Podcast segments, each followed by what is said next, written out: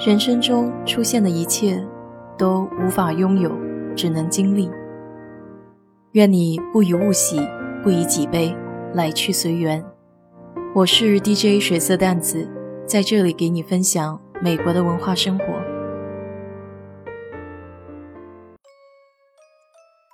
想当年在研究生宿舍晚上夜聊的时候，有一位女同学和我们信誓旦旦夸下海口。说他的梦想就是以后天天可以吃肯德基、麦当劳。现在他的人在德国，不知道这个梦想实现了没有？虽然是在说笑，但那个年代能吃上肯德基、麦当劳，那可是别样的炫富。我印象里最深的是麦当劳的麦辣鸡翅和肯德基的全家桶。麦辣鸡翅酥脆的外皮，一口咬下去，汁水直冒。口里的辣味儿也极其酸爽，那种滋味够我回味好久的。还有全家桶的玉米棒，奶味儿十足，脆皮鸡块和鸡翅吃到直打嗝。不客气地说，我一个人几乎可以包办一整桶，当然是在不喝可乐的情况下。总之，麦当劳和肯德基一直都充斥着我青少年时期的美好回忆。来了美国之后。自然不会忘记去麦当劳、肯德基看看，毕竟这里才是他们的老家嘛。那年出野外，我们去的就是 Kentucky，肯德基就是 KFC，全名是 Kentucky Fried Chicken，所以 Kentucky 那可是肯德基正宗的老家。在我强烈的怂恿之下，我导师无奈地带我去了一家肯德基，不试不知道，一试吓一跳。这哪里是肯德基，简直就是干德基！肉质松散不说，还特别的干瘪，没有一丁点儿的汁水，因为用的都是鸡胸脯肉。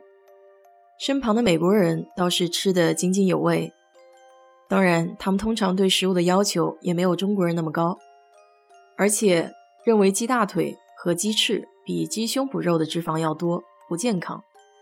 美国的肯德基和中国的肯德基。从口味上来说是完全没有办法比的。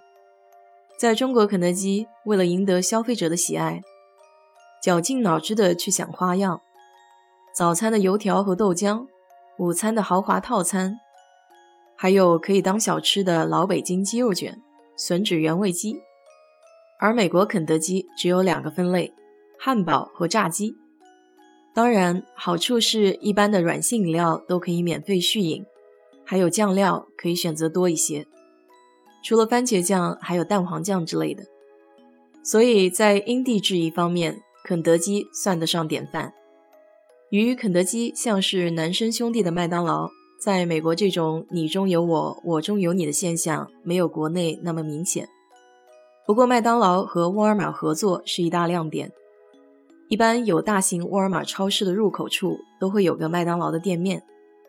当然，这也意味着麦当劳在美国的定义是廉价的快餐，它的价格也的确很亲民，有一块钱的汉堡，还有我最爱的 hash brown，就是土豆做的油炸饼，吃起来很像南京街头小吃糯米糍粑。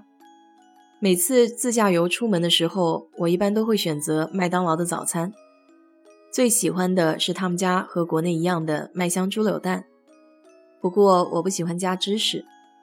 美国麦当劳的口味和中国的基本上是一致，这点我最有发言权，因为在南京开第一家麦当劳的时候，我爸就让我妈带我去吃了，那个味道一直都记忆深刻，好难吃。我妈还每种口味都买了一个，后来没有吃完带回家放在冰箱，到最后没有人吃，还是扔掉了。所以，在美国第一次吃麦当劳汉堡包，咬一口，那味道瞬间就激起了我少年的回忆，还是一样那么怪异。不过现在吃就没有第一次觉得那么难以接受了。